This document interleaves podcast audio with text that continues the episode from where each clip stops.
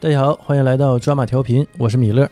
我是老纪，我是红楼。今天我们来讲一部老电影啊，《英雄本色》，这个可够老了，八六年出品的。三十五年了，嗯，讲《英雄本色》呢，就得从呃三位失意的老男人开始讲起。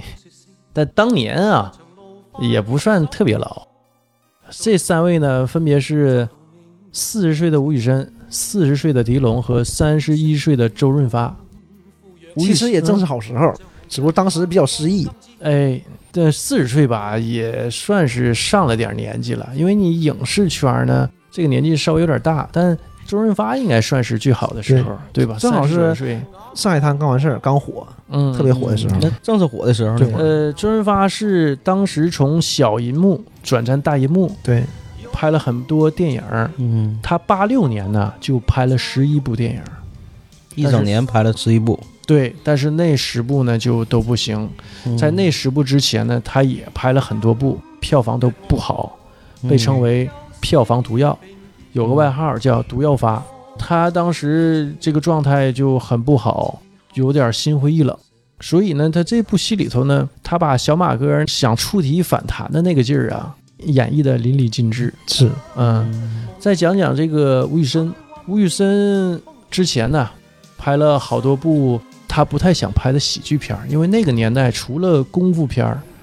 就是喜剧片儿是最受欢迎的对。香港电影那段时间就都是那样的，嗯，要么就是功夫喜剧。哎，但是呢，票房呢也都一般般。嗯嗯，他都觉得自己可能要退出导演这个职业了，因为他，呃，一开始啊帮黄百鸣，当时啊，呃，香港影坛有两个最大的电影公司，嘉禾和邵氏是。邵氏，嗯呃，吴宇森当时是给嘉禾打工，但是呢，帮黄百鸣的新艺城拍了几部电影儿。啊，那那个时候新一城刚建是吗？对，新艺城是黄百鸣、麦嘉和石天嗯他们仨成立的这么一个公司。石天就是《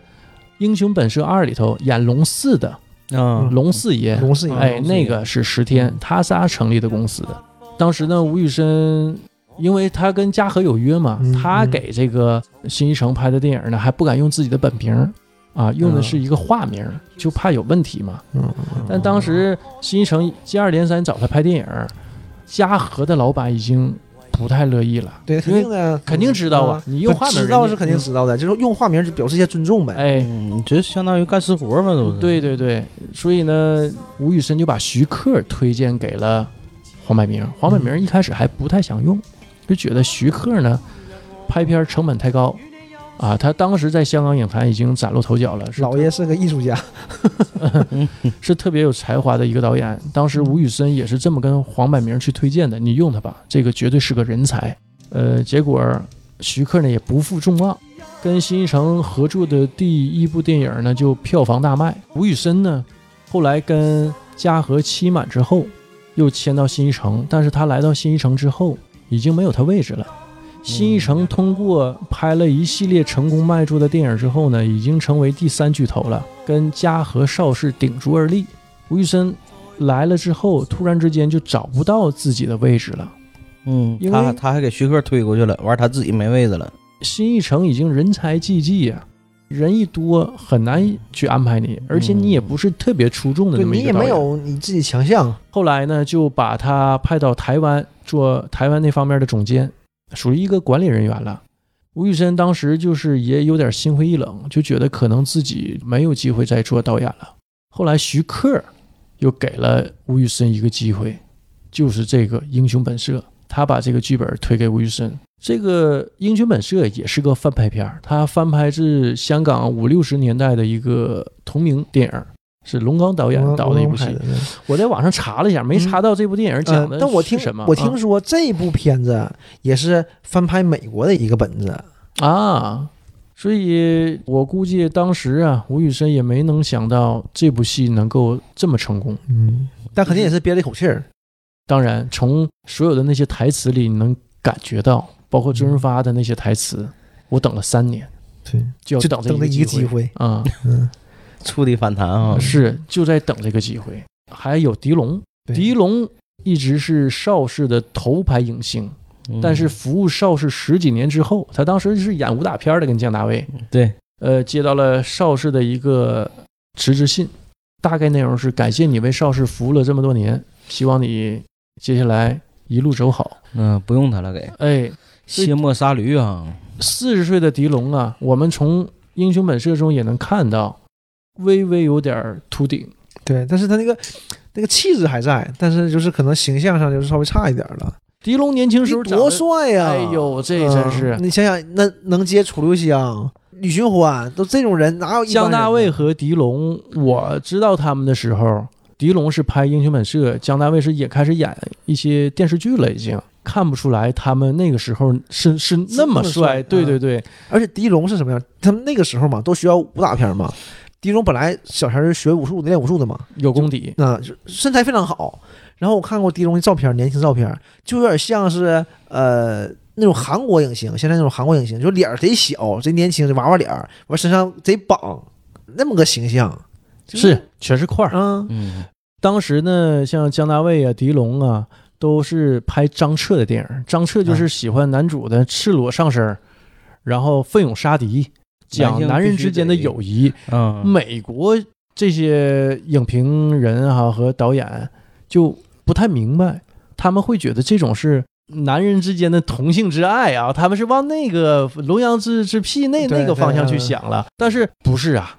就是纯这种男人之间的友谊，吴宇森也算是张彻的弟子之对一，嗯，所以吴宇森也继承了张彻的这个风格嗯，就是男性的那种英明神武那种形象，和哦男性之间的友谊。友谊，对嗯呃，张彻和吴宇森他们呃戏里头女主角基本上戏份都不太重，而且是大部分是花瓶的这么就一是个个花瓶位置角色，嗯起个调剂作用。这部戏里的这个女性哎朱宝，义，嗯，嗯她的戏份也不是特别多，但是但呢是，是个挺讨喜一个角色。而且嗯呃，咱不敢说出彩儿啊，嗯，但是呢，能让人眼前一亮，因为是挺招人喜欢那么个长小得女生甜对啊，嗯也也挺逗，嗯大大咧咧的，然后这个出来之后呢，也也为这种紧张的剧情啊添了一抹笑点。对对对她一刚出场的时候是有几个搞笑点在里边的嗯，呃，还有一个就是还有一个人啊，也是挺失意的。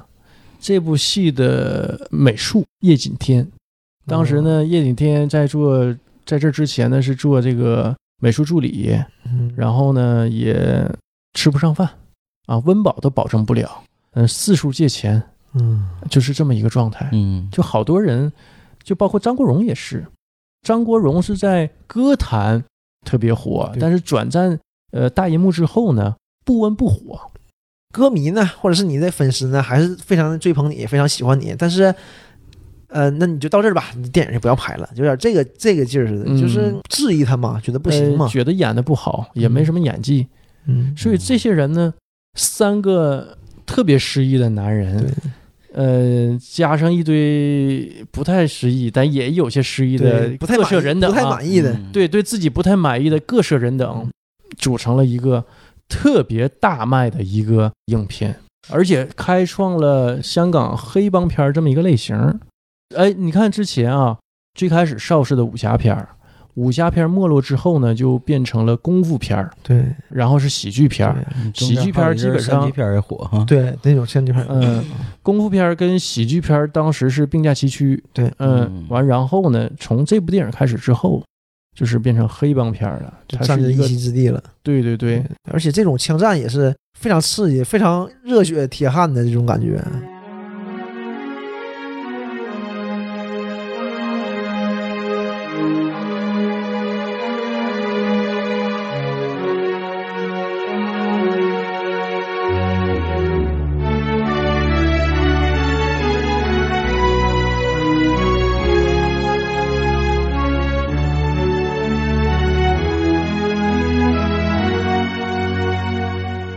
嗯，这三个失忆的演员，再加上一个失忆的团队啊，我一看这和咱们现在这个抓马电台的形式很像啊。过年这两天，我这搁家待着没事儿，我这深刻的这个体会 想了很多啊。嗯那天和米勒儿咱俩唠了很长时间，对于我们现在这个电台的这个情况，尤其我们三个主播的这个年龄，也是对年龄恰恰很像啊，三十来岁儿，嗯三十多岁不到四十，嗯，这个失业的失业，待失业的待失业，嗯啊，维斯温饱的维斯温饱，也算不上这个中年得意，应该还是挺困惑的这个时期，挺困惑，挺困惑什么还有比中年失业更困惑的？可不咋的。然后这三个人呢，又搞了这么一个抓马电台，嗯现在整的不温不火的， 温都算不 上，你说是温都觉得有点吹了，都是？ 吧？嗯前两天我也跟这个其他电台几个主播在一起聊天儿， 嗯，也讨论过这个事儿。啊、这个我说我们为啥不火呢？你说也找李叔也唠 了，人家也给咱圣经了， 这没见效呢，这个这慢慢来，个你那那么快。时间有点短，有点短 啊。狄龙三年没没接没接戏，哎，对吧？吴宇森都没有钱拍戏，为什么找张国荣？就是因为只有找到这种流量明星，啊投资方才给你投钱。对，然后张国荣还就采访他嘛，张国荣还就说问他张国荣你片酬高吗？张国荣说片酬这个问题我怎么跟你回答呢？就是在拍摄期间，我会很多次的去跟导演说，是不是钱不够了？要不要我拿点儿？ 就这样，就是这么一个穷困潦倒的团队，这几个人凑一起了。多难，你说是吧？哎这个说到张国荣啊，嗯再聊两句儿张国荣，嗯，说这个是特别敬业的一个演员，一个巨星，特别可爱嗯。他怎么的呢？是第一部的时候，嗯呃，拍完之后大获成功吧，他也去影院看自己的电影儿，然后他跟他朋友同行的朋友说，这段儿啊太气人了，就他演那段儿啊，嗯说这观众肯定骂我，这太气人，我都气不过。嗯，然后等到拍二的时候，嗯 然后他又跟他朋友去电影院又看，嗯完说的这不行了。这部我觉得我演的挺好，而且你看我牺牲了，死得其所，死了肯定对吧？行就啊大伙儿观众们特别同情我， 小孩儿一样， 呃挺有意是思特别可爱的一个。挺有意思人啊。所以我说呢，嗯这部电影啊，不大卖都是不可能的。嗯，他真正像这些主创似的，他希望成真了，确实是一个触底反弹。对，都是憋着股气儿嘛。嗯，哎，有的就有的跟我们时候一样是不是对，我就想说这话，真是跟我们一样，有的时候就是一个触底反弹，但我们可能还还没到底。还没到底。那 得什么算是哎当你底呀啊经经历到磨难的时候，你就告诉自己还不够多，让暴风雨来的再猛烈一些吧。不行，我 现在已经呃有点承受不住了，我这已经够底了。你说三十多岁奔四十了，一年基本上没挣钱 挣过什么钱，哎这很愁的一件事儿不啊。是，那小马哥搁里头腿都瘸了，啊对对不对？，你这四肢健全的身残志那坚，个人家那会儿起来了。这这这节目录完，我给你敲折一根儿，嗯，怎么样？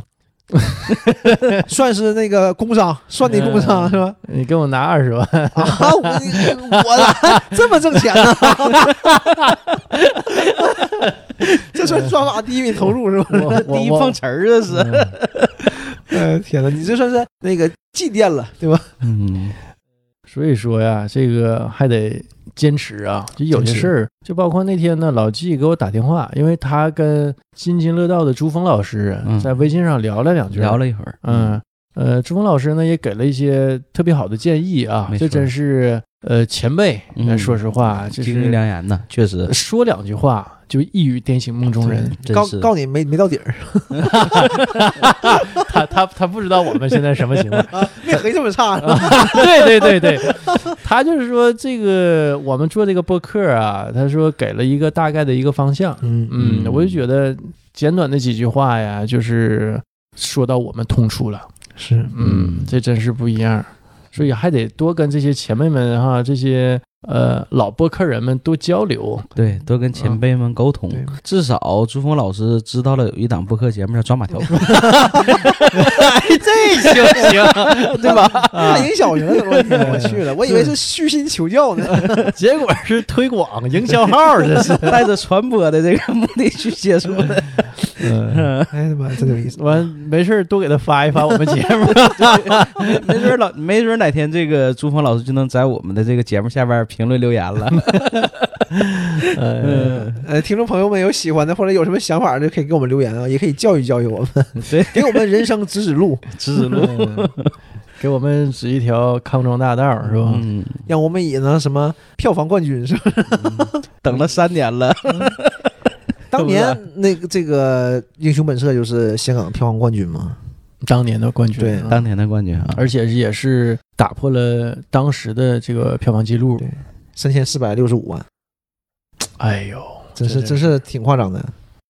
这确实是一部好电影儿，好电包影括周润发拍完这部戏之后，就跟剧中饰演大反派的李子雄就嗯说：“说子雄，多么好的一部电影儿啊！我们不知道什么时候还能再拍一部这么好的电影儿。”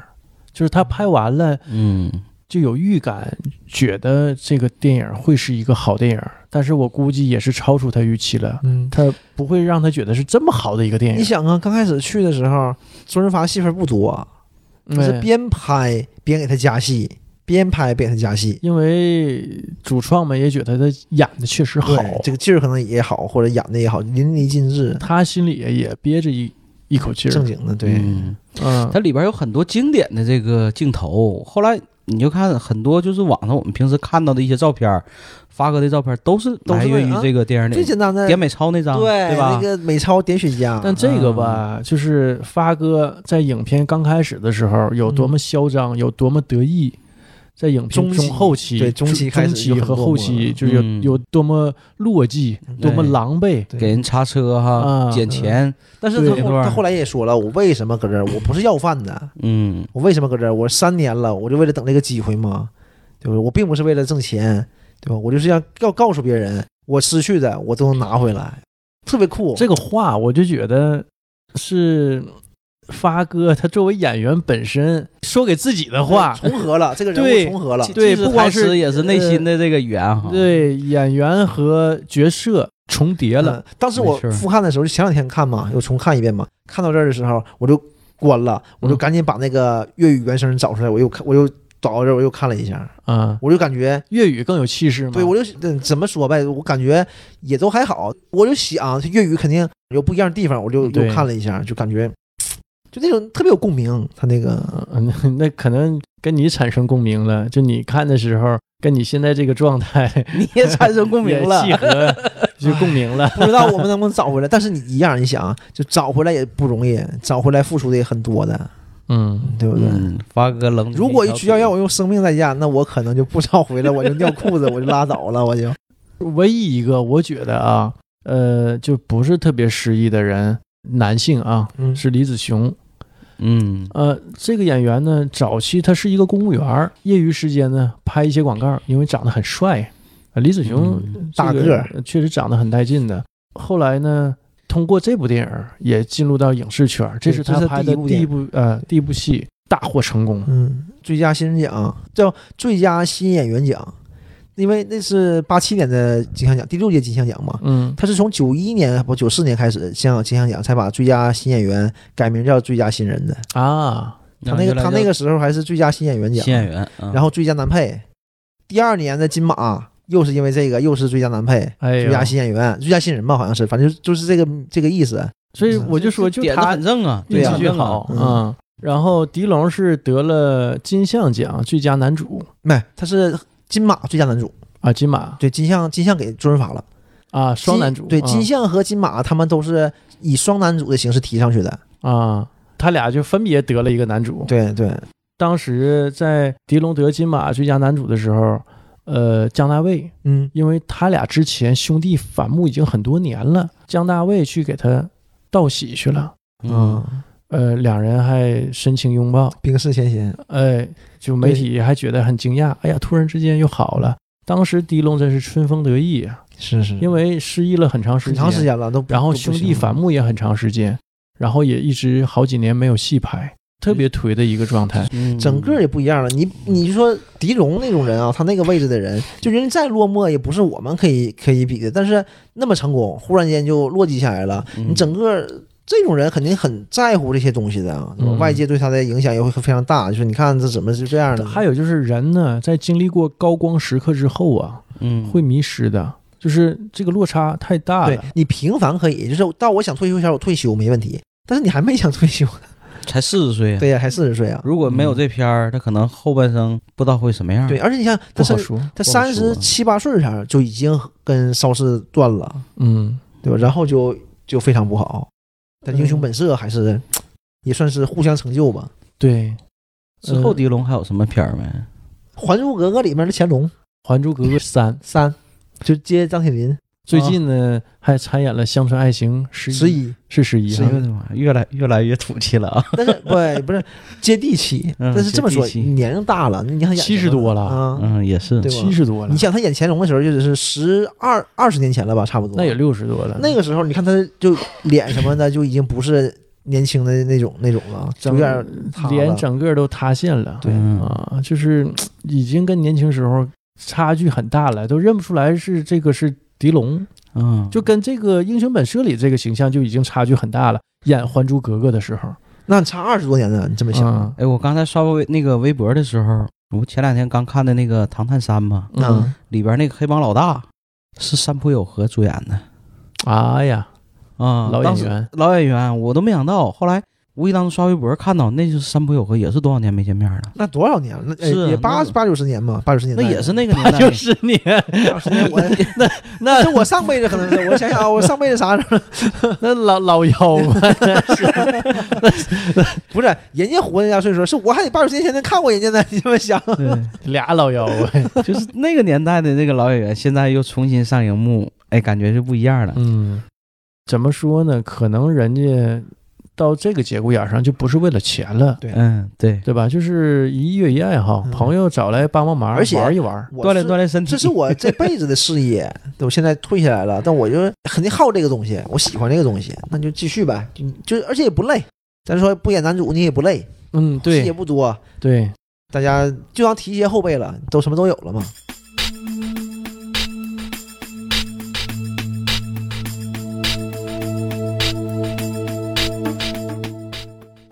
我刚才还特意找了一下女主的一些相关新闻和信息啊，嗯，我就对这个朱宝意啊这个演员很感兴趣，因为长得很漂亮长。得漂亮，啊他是不是以前拍那个三级片儿？是这样，她是现在不老说呃刘亦菲是神仙姐姐嘛，嗯，啊对，朱宝意是媒体上第一次用神仙姐姐形容一个女演员，她是第一代神仙姐姐，啊，第一代神仙姐姐，啊她是台湾人。嗯嗯啊，，然后到香港发展去发展拍戏。呃，他是后来呀，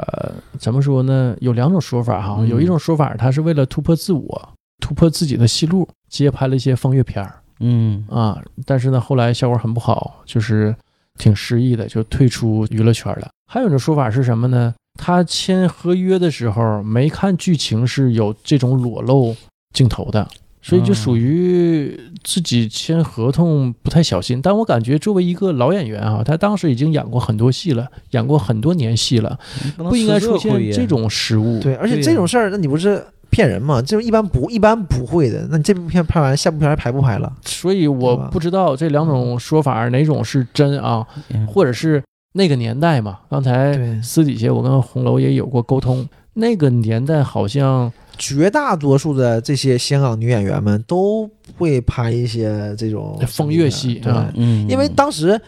这个三级片儿本身也是一种片型，是可以在香港电影院上映的。啊，对啊，就那个年代太多了这些片儿啊嗯，对，而且真的成就了一代一批这些女演女星们，嗯，对不对？你像你能叫出来的好多 都都拍过，都拍过嗯。对，苏欣、舒淇，李丽珍，对不对？嗯，李丽珍，咱说就是可能就是很知名嘛，但是嗯可能后面就是未来发展不太好。咱说这些好的都拍过呀，嗯，对吧邱淑贞，邱淑贞、朱茵，对，对不对都拍过，嗯只不过裸露的多少，对，不一样而已。嗯，对程度不一样。啊但是都有过参与嘛嗯，。对对，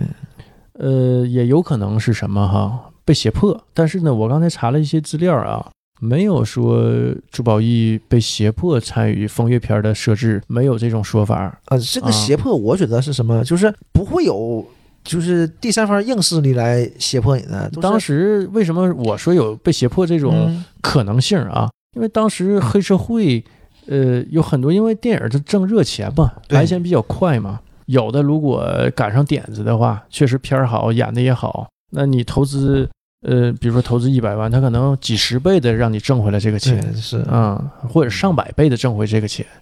这都是有可能的。所以当时黑社会呢也把手伸到这个娱乐圈儿，对，就啊不排除被诱惑胁迫嘛。对但是你很毕有很多都是竟这种。对，像他们，你和这种大公司签约，你是个小演员，特别是女演员，对吧？你小女演员，我我培养你，完了我我给你拍五部片儿，嗯拍，五部片儿呢，可能有两部是跟大大演员合作的，可能有两部是一般片儿，可能有一部就是这种风月的，你看你嗯。干不干？这可能看你几个嗯方向，你对但你我适合往哪方向走刚才？查嗯了好多这个资料啊，都没看到就珠宝义有过这方面的一些讯息，对就但是被我胁觉迫得之类的。像朱宝意，那他说他这个合同看漏了，我觉得这不现实。这个种我说法觉得这啊个太不现实了。嗯这个可能自己的一个说辞。自己的我觉得这种说辞可能就是我想啊，可啊能咱自己瞎猜啊，可能就是我想的那种，就是说好了，嗯，但你你自己你肯定不愿意，但你不愿意呢，但是你为了那几部片子，为了你自己的未未来的戏路，对吧？你可能就接了，但呢，当时的香港就是影视圈啊，嗯，还是受黑社会裹挟比较大的比。较严重的其实。嗯，我记着最狠的一件事儿是，呃，李连杰的经纪人被那个枪杀枪杀了，是嗯这个影响是特别大，而且这个案子就成了一个无头案，到现在呢也没破案，也没找到凶手，连嫌疑人也没有。对这种事儿是，嗯，所以说那李连杰在当时已经非常大的一个咖位了，也会受这种黑社会的胁迫。那你像一些小演员，对吧？不敢想都、嗯会受到什么样我的记威得胁？有一个采访，就是李连杰采访就说这啊事，说就有那些人就是黑恶势力的跟他谈，嗯就说你看你也很有发展嘛，对不？我们有朋友，因为人家也不是白让你干的，对不对？就是我会，但我可能提的一些要求你满满足不了，因为外行嘛，对，我就想我想挣钱，你哎，对，你所这以不行，就是呃，黑社会参与进来哈，有嗯很多不好的一个点是什么？就是他不专业。对他外行，外行领导内行。对，嗯然后呃，嗯，高连杰，你得就是认清事实，乖一点儿，就你不要像他似的，就说指的说那个他就是成龙，就是因为连杰去到香港本来就是接成龙那帮嘛，相当于接成龙的这种功夫片嘛，因为嗯成龙已经去好莱坞了，啊，有这么个空缺，对，就跟当时呢成龙接李小龙班儿似的嗯，，有点这个意思，就李小龙去世了，对，然后呢就需要有这么一个功夫巨星对出来对啊，有去华裔的这种功夫扛顶这个扛大这个旗对扛大旗，对嗯，呃，但当时这个能也能看出来啊，从侧面反映出来这个太乱了，是真的。当时回归之前，香港是特别乱的，嗯，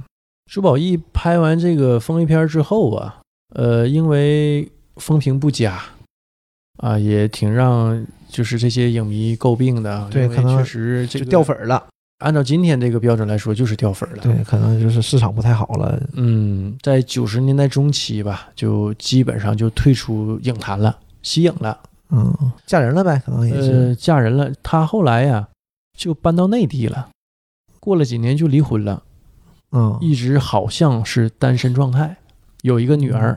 她最近这些年呢是住在上海。一几年的时候，吴奇隆嗯和刘诗诗结婚的时结婚候了，对她现身了，因为她是吴奇隆他干妈。当时记者还采访她一下，她也讲了一下近况嘛，就是常住是上海，她在台湾那边基本上也没有什么亲人熟人了这关系都是都是挺密切 的。嗯啊。 教母啊，教母再讲讲这个发哥啊，发哥从这部戏之后啊，可以说是一飞冲天，嗯，开创了这个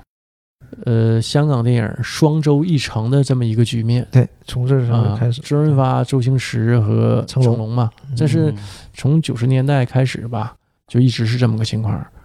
当时拍了大量这种就是黑帮黑帮片儿，嗯对，因为这部戏火了之后吧，有好多导演呢就开始仿这个这种黑帮片儿，对，就黑帮这么一个类型被它拓展出来了。然后有好多去追这个风儿的，直到今天不也是咱们大陆也是这个局面吗？啊，就一个是类型片儿火了之后，大伙儿都去仿它，去学它。嗯，因为有当市然场了嘛，当然没有学的像的，对对吧你学不，你学他，你就你只是学他，你再像观众审美疲劳了呀。呃我可能说的不太精准，应该是没有成功的，嗯，就是说没有说的就跟那部一样特别好，没有，嗯就基本上甄就嬛差不传多。 《嗯甄嬛传》那么成功，嗯你后来拍了那么多宫廷这种剧腹黑啊腹黑的，就这种博弈的，反响平平嘛。就你也记不住，可能大家也追着看，但是嗯看看也就那回事儿，嗯对吧？再没有甄嬛的那种那种情况了，这是不现实的。你知道吗就很多类型都会有这个这样的爆款，但是之后再去追就就就就不行。嗯，发哥当时是真行，三十一岁正好时候，这么说。对，这个应该是男演员的一个黄金时期。对嗯，而且那个时候还有点胖，呃，他有点婴儿肥，对你跟他是少有的这些男星里头圆脸的这么一个嗯演员。一，般都是会稍微尖一点儿，嗯，对，就是那种冷峻的脸庞，但他啊不是，对他不完全是那种笑呵呵的脸庞。 反反那种类型的嗯啊。按理说，这种脸型不会那么讨喜。对，你想想，现在所有这些男星里头，对，就是首先啊你得有哪有那个你得是头小，嗯对吧？周润发头就不小，就是整个脑袋就挺大的嗯感，觉，嗯就没有他那种类型，而且他个儿特别高。特别高，一米八多。他在呃香港那边绝对算是大个儿了，而且是那个年代，哎对那个年代对普遍都不太中国人高啊个儿都不是特别他高。之所以之前不火就在这儿嘛，他太个儿太大了，接戏费劲，因为别人跟他配戏哦不太好配，对，而且不欣赏这种。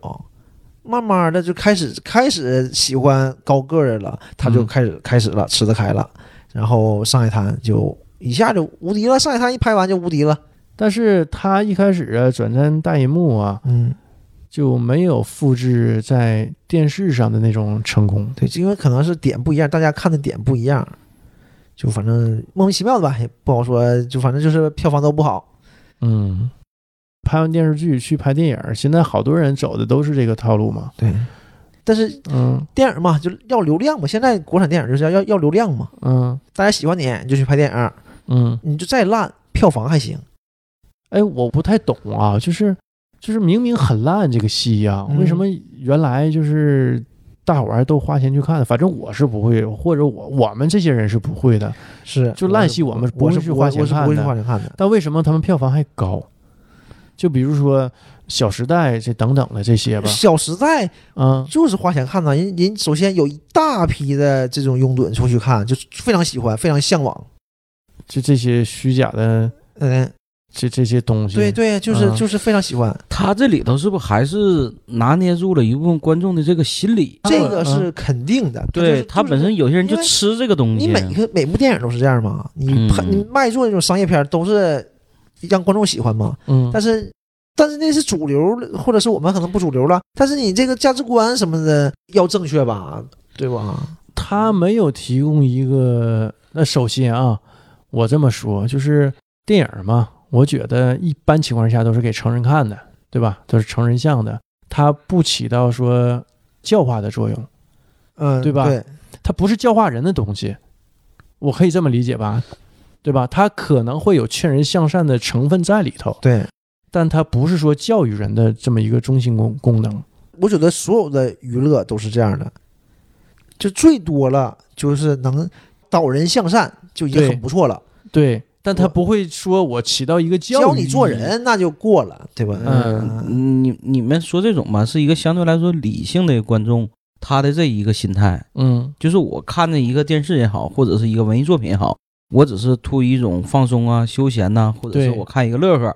我不指望从他身上去听出点什么东西，或者是我学到什么东西，因为他不是课堂，学到东西最好，不是工具书啊，最好。对，学吧到东西最好，但是学不到是常态。是要抱这个心态的。对，但是恰恰很多人他不是这样的。我举个例子，就是说这个影片里小马哥的那个形象，咱说经典的叼着牙签儿，呃或者叼着火牙柴，火柴柴火柴，呃，火火柴，对，火柴。哎嗯后后期那会儿，就是你会在社会上看到很多人也会叼着火柴呀、牙签儿啊，或者对叼烟，模仿着那个，他会模仿这些东西。我为什么一开始说哈，我说嗯大部分电影应该是面向成人的，因为这个电影肯定不是给小孩儿看的。对没错，嗯，那个场面里边小孩儿是会那个去模仿的。但是对你呀想，模仿的都不是不会是大人，谁三十多了，啪叼根叼根火柴，是哎，没错，是不是同龄太嘚人儿不会那样，不 是？对不？同龄人不会那样。嗯，而且你看那个，都不是三十多岁，你就说不是呃二十多岁、二十出头的嗯都很难去模仿啊。你看那个《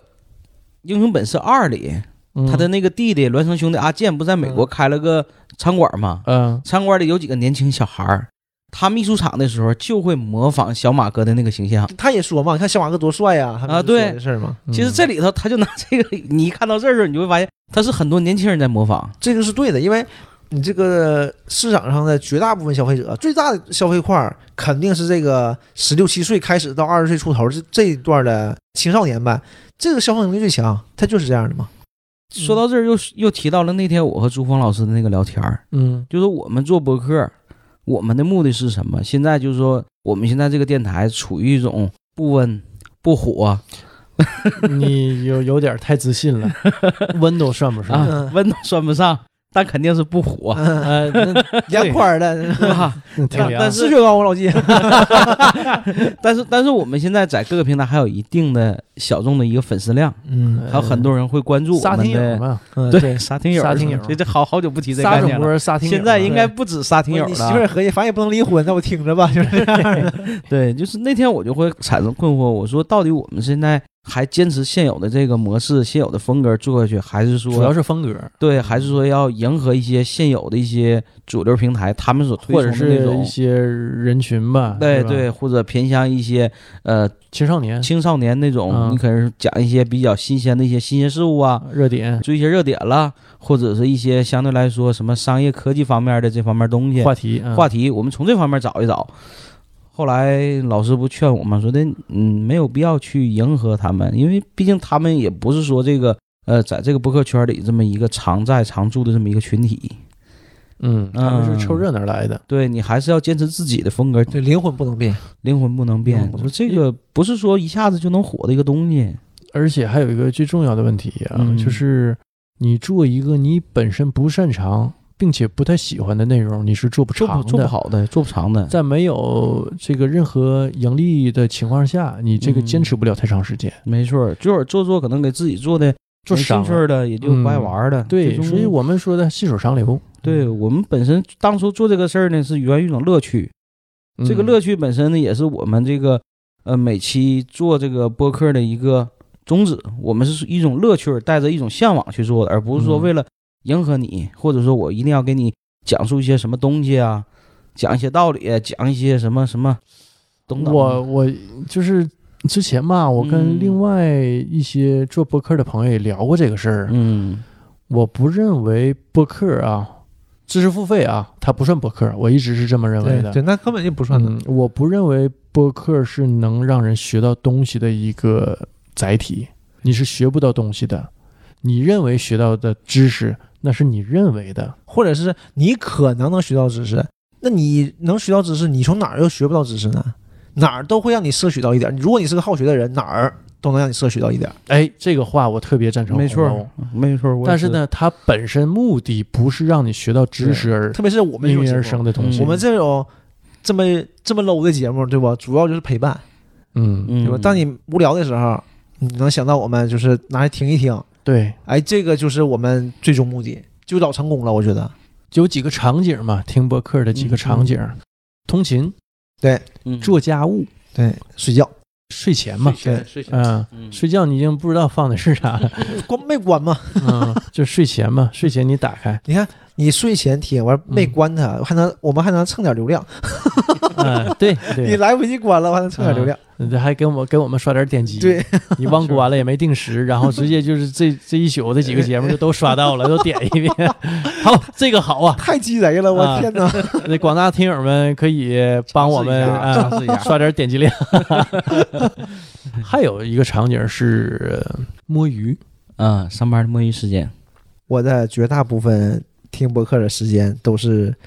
在和上班并工作的时候并行并行，不摸鱼。不摸鱼因为你这个事儿吧，嗯不耽误你干其他的事儿，对对就你耳朵听着，你手和眼睛你可以干嗯，同时而且协调有的做时候别就的是事儿，就是就是不舒服了，就是注意力不能集中了，嗯，我就会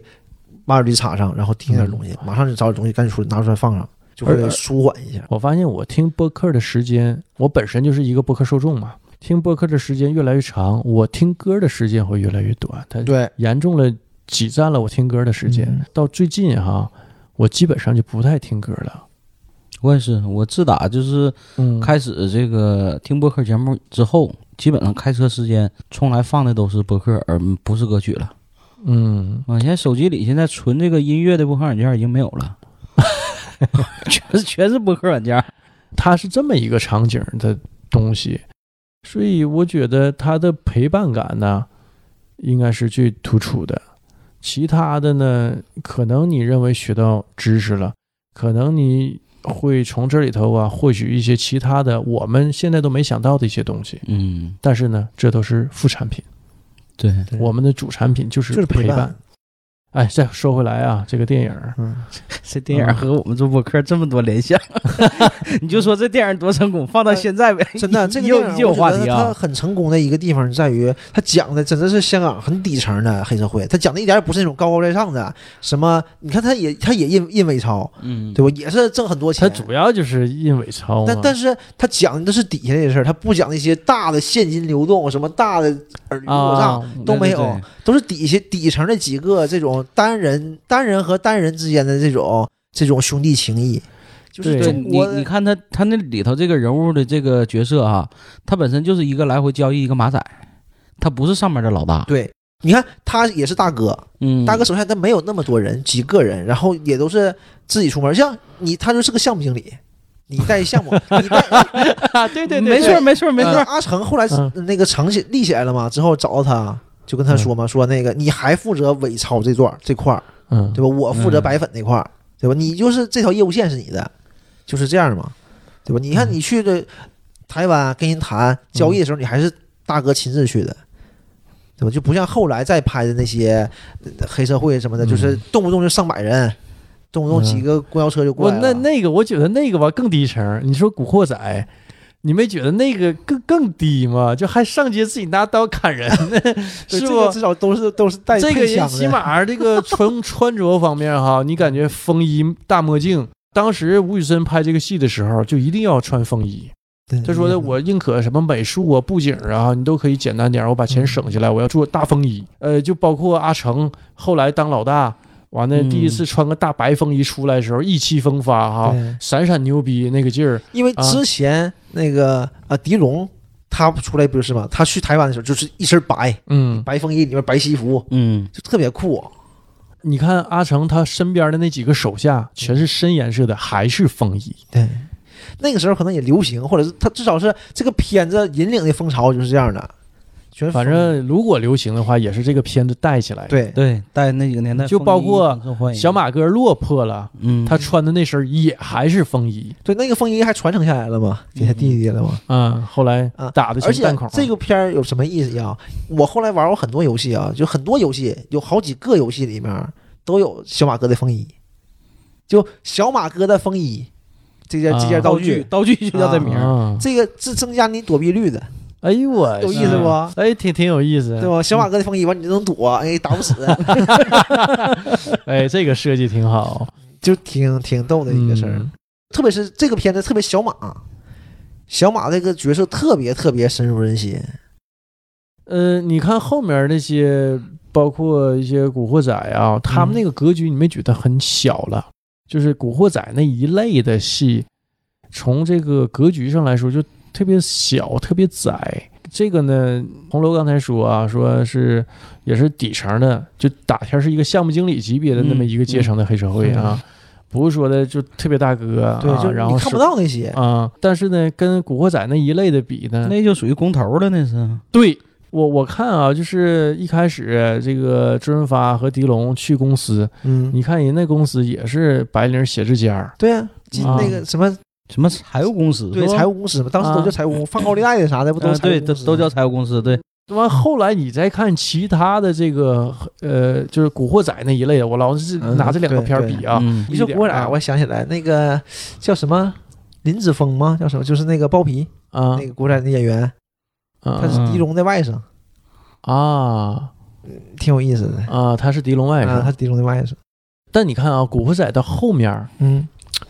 陈浩南嗯，做一方面老大的时候，嗯，包括这个万梓良要把这个位置要传给陈浩南的时候，嗯那个时候你看觉得就牛逼起来了。从穿着打扮上，那是一个老大形象了啊，是一方面负责人了，嗯比项目经理要高啊，也 也中间当然了比那个原来包工头高的更多了。嗯一瞅着也西装革履的，对吧？那在之前有点儿太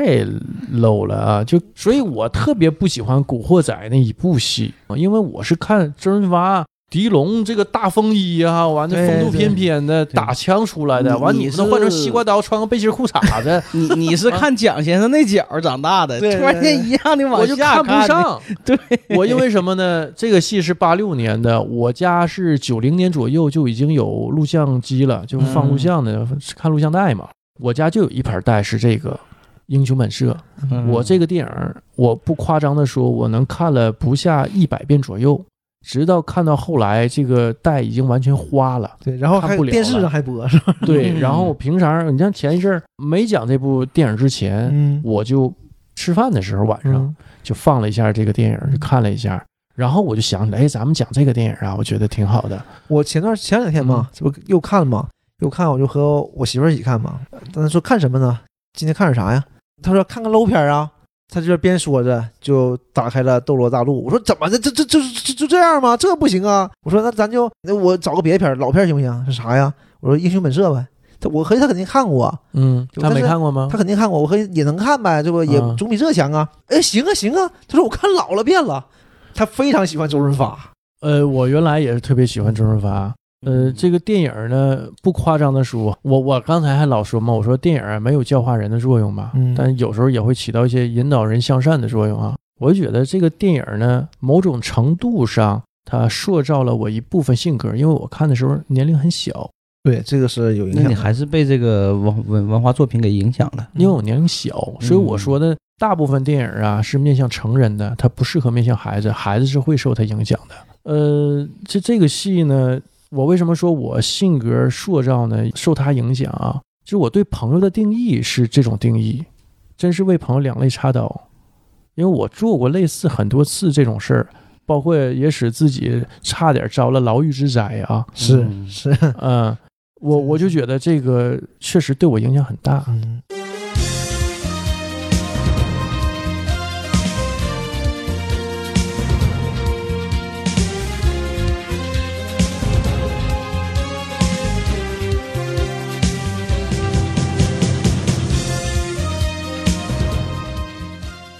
你像你们印象深的，就是情节是什么？无外乎是小马哥双枪在枫林阁搂这个舞女长枪，嗯嗯后来又嗯给他兄弟报仇，给狄龙报仇，呃，都是这些吧。当然啊，这个对我印象也很深，但是我印象最深的是什么？狄龙被抓之后，小马在天桥顶上拿个报纸，看着狄龙被抓，然后掉了。报纸掉了。嗯我对这个印象是，然后他去找台湾那个老大，问问到底是怎么回事儿。，是啊，我是对这个镜头、这个情节印象特别深。还有是什么呢？小马劫着钱之后，然后想跟狄龙一起走，狄龙不跟他走，告诉小马你先开船走吧，带着钱。小马开船就走了。狄龙呢这面呢，自己呢对着一堆敌人啊，就有点招架不住了。小马呢把船停下来了，想了很长时间，对他没有马上回来，对，开船又回来了。掉头回来了。嗯，嗯，就这个很真实的，他没有马上回来是很哎对真实的啊。我就对这两个情节是整部戏里头印象最深的两个情节。这个就是我之前刚才说的是吗？就是我生命，我是可以付出生命的。嗯这里面已经有很强的个人英雄主义了啊，因为他嗯首先他这个个人英雄主义已经和之前我们看的武侠片什么的已经不太一样了，，对，因为他大侠们都是受伤的不行，都是都是濒死的，然后最后小马也死了。但是以前的武侠片大侠是不会死的，都是白玉如雪，对不？嗯来去如飞的，都是这样的嗯。这部片子就是，就是你就能感觉到英雄是怕的。小马也也想这个问题了，就是我要不要回去或者怎么样的？问题在哪儿呢？就是我回去，我命不要了，我嗯救大哥，这个没问题。但问题是我回去其实是无济于事的，很有可能是这样。百分之九十是无济于事的。但是我还是回去了，我就陪你一起死嘛，对吧？就是就是这么简单，我就回去陪你一起死去了，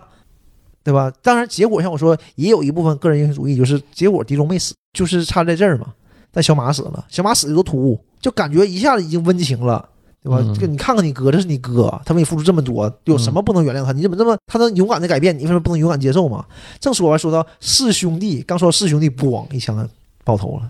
一下子就戛然而止，冲冲击力是挺大的，就感觉这整个这部片子里，这个讲的是什么哈？嗯，讲的是英雄迟暮，对，而且这两个英雄，就是这两个弟弟吧，就相当于、嗯一个是亲弟弟，一个一个不是是没弟弟，胜是弟弟。对，一个没有血缘，但是就是就是弟弟嘛，那个一把屎一把尿，这个这个也尿了，不说吗？十二年前也尿了啊，对不对完了还喝人家尿，啊，对，这也是替替呃周润发喝尿嘛，啊，这都是啊。所以说，这种关系都是差不多的，因为有时候嗯很多时候，他这边切换镜头，这边打的是张国荣，这边嗯切过来就是周润发，对，狄龙就在那儿，就是就是这么一个哎镜头啊。吴宇森好多片儿里头啊就把这种男人之间的这种情谊刻对，画这得种很深男人之间浪漫，这女性呢一语带过，就是这样就是个调剂嘛，有嗯有一个对吧？好看，哎，一抹亮色，对，要不太铁血了，也也太紧张，可能嗯，就嗯万花丛中一抹绿嘛，对，嗯，就是这么一个作用。这个电影还没有完全形成吴宇森他自己的暴力美学那种风格，但没是有完全形成，但是是一个开篇，对而且开篇很成功，他就知道这条路可行以得通，嗯，然后往下试了一下，踩第二脚就是，呃，《英雄本色二》，《嗯英雄本色二》也大获成功。其实《英雄本色二》没什么剧情的，就是一的呃续个貂，狗不狗尾咱不好说啊，就是续了个貂，情节安排，你就感觉那个人物硬加，很硬的对很硬的加的都很硬，嗯，而且就是因为这个票房大卖嘛，嗯对呀、就因为第一部成功了，第二部有点像接着蹭这个热度，接着借借这个卖点，重新第二部又卖的也弄不了一错下啊，对吧？第二部也嗯卖了几千万。借着第一部对呀的风头 IP 嘛，就算是第一部 IP，当年呗，可能不算不太算这个事儿，但是现在不就是这个意思吗？这个第二部就确实但嗯是乏善可陈啊，吴宇森在这个路子他就坚定了，嗯可以，我就走我这暴力美学，没有没有错。比如说这个无时无刻的慢镜头，对，打不完的子 弹，嗯，后来再往后就双枪白鸽，对吧？这部已已经啊有双枪了，，对，有双枪他没有白鸽嘛？没有白鸽，啊对有教堂了，啊，喋血双雄开始就白鸽了，嗯对，吧？白鸽双枪白鸽教堂，然后就变脸儿了，哎，到变脸儿，变脸儿当年全球票房冠军，变脸儿我也看了很多遍，我看很多遍，我非常喜欢这个吧，我发现啊，吴宇森导演是特别有自己风格的一位导演，嗯，那个戏。我看一些报道说，最开始它是一部科幻戏，变脸本身就是呃爆批出品都是科幻片儿， 演出来也是科幻片儿，打出来也是科幻片儿哟。但是 但但是吴宇森导 演硬生生的给他掰成了这种香港枪战片儿，热血，还很热血 啊哟。对对，很哎这种热血的枪战片儿，对，这个真是就是吴大师，真是嗯，就是吴太有个人风格了吴宇森的烙印，这是啊！把他个人的这种风格淋漓尽致的全放在里头了。呃，刚才红楼说的双枪、打不完的子弹、白鸽嗯、教对吧堂，教堂，对，统统都用到了。搬到好莱坞又来一遍。对，而且那 吃啊，全球都吃啊，嗯全球票房冠军，还有这种枪战中的慢镜头，嗯。嗯，就很多地方致敬这个嘛。那是哪个片儿？我张家辉的一个一个片儿，也他演卧底的那个，啊就，他那个领导说嘛，呃，你们先退，我断后。你想要你你要什么版的？我有什么什么黎明版的、吴宇森版的，那给我来个吴宇森版的吧。好，我咵往地上一撇，往这边搁着说撇的吃的嘛，啊，哥就过来了，我拿两枪哐哐哐，就那喜看。剧啊，那喜剧嘛，就你要你要什么版的嘛？你啊要吴宇森版的吧？啊，那给你来个吴宇森版 的，就变成那种代名词了。这个 嗯，这就是那那片儿叫什么名儿啊我忘了，张家辉的啊？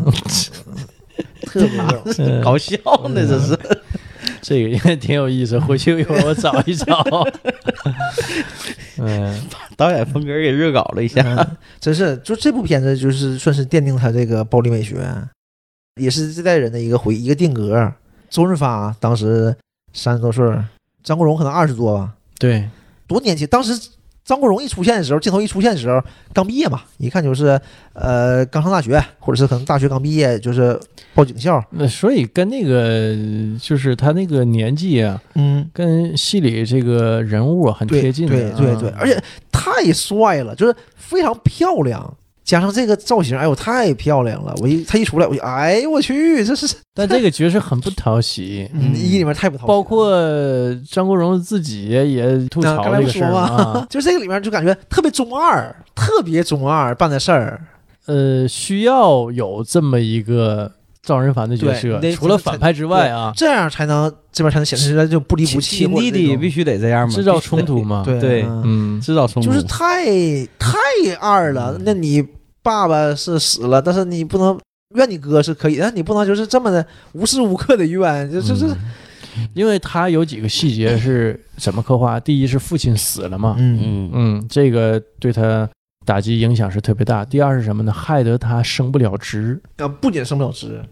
主要你是贼，他是就是冲你正义嘛，是不是之前不说嘛，孩子从小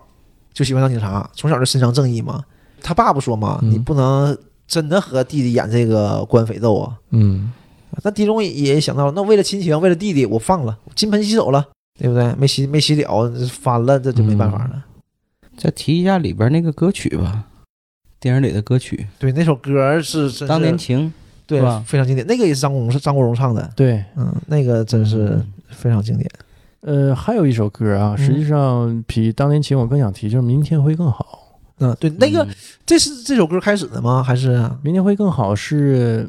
我为什么说觉得这个歌啊，我倒不是说觉得这个歌比当年情更好，嗯是这个歌完全融入到剧情当中去，它对成为一个道具对了，对，特别成为一个背景。就 BGM 嘛，嗯，当时狄龙去跟朱宝意演的那个女主啊，去谈事情嘛，嗯在学校里头，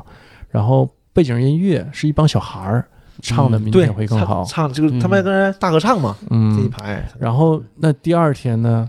狄龙要去办一件大事儿啊，对，要去当抢天那晚个上，当天晚上，啊，对，当天晚上要去抢那个模板，嗯，所以就感觉这个歌啊跟这个情节啊相得益彰，衬托的特别好。就是起到一个引子的作用，就嗯马上就就到高潮了。哎，而且的这个这个英雄本社啊它英文名儿、嗯， A Better Tomorrow 啊，好像是叫这么个名儿，也是明天会更好啊。吧？嗯这个也是，就是就感觉一天比一天有个盼头吧，明天明天会更好，其实就是个盼头，就是个希望但嘛。实际上不是啊，小马死了，嗯，对吧当然，你到结尾的时候，当然是明天没有什么明天更好了，但是而且我觉得小马死啊，对人这个冲击挺大的。挺大的。我就说嗯嘛，就特别大，特别突然而且死的，你不是死的撞过啪啊啊啊，没有啪，对吧？嗯啪完事儿死了完事儿才补的，叭叭叭叭叭补在后边儿，对不对？背后开枪，他妈不讲究。这才能突出坏人的坏嘛，是嗯吧？对，你看这个坏人也是，啊你这阿成，其实你要是各为其主也无所谓的，但是就为了把他定义为坏人，才让他加了那句旁白嘛，就说当年我能出卖他，我现在也能出卖你， 嗯，就是这么一个事儿嘛，对吧？就就才做定了是他出卖狄龙，但是你看当时都不知道嘛，呃，狄龙被警察抓着了吗？警察来了，让你跑，我看我做老大的就是有担当的，你走我扛着，都是这样的嘛。不是他出来自首了嘛，让他跑让他走了嘛。那这是大哥呀，对，这才是大哥啊！一整就整那种，你像二里面那个高英培那种，嗯那就换换个衣服就就跑了，跟曹操似的，这啥玩意儿啊？少了个替身啊，啊，这就不行了。江湖越来越没有道义了。是，就是老大得有担当是吧？哎，你看啊，上来哈、就说人心不古嘛。你记嗯着那个狄龙被抓的时候，小马哥去找台湾那方面的老大，对，就说这事儿嘛、啊，说现在年轻人呢越来越不讲道义了，对，已经不像我们我们当年了，嗯，就是这样。就一直到现在都不讲道义， 黑帮片讲的全是这种。对，啊黑是黑嘛，就不光嗯黑帮片儿，就是现在就是就是这样的，很多东西都没有不像原来那么有规矩了，就是这个已经叫醒沉睡的心灵，慢慢张开你的眼睛，看看忙碌的世界是否依然孤独地转个不停。春风不解风情，吹动少年的心，让昨日脸上的泪痕随季风干流。抬头寻找天空的翅膀，候鸟出现它的印记，带来远处的饥荒，无情的战火依然存在的消息。玉山半山飘零，燃烧少年的心，是真情融化成一幅倾诉遥远的祝福。唱出你的热情，伸出你双手，让我拥抱着你的梦，让我拥有你真心的面孔，让我们的笑容充满着青春的笑容，为明天献出虔诚的祈祷。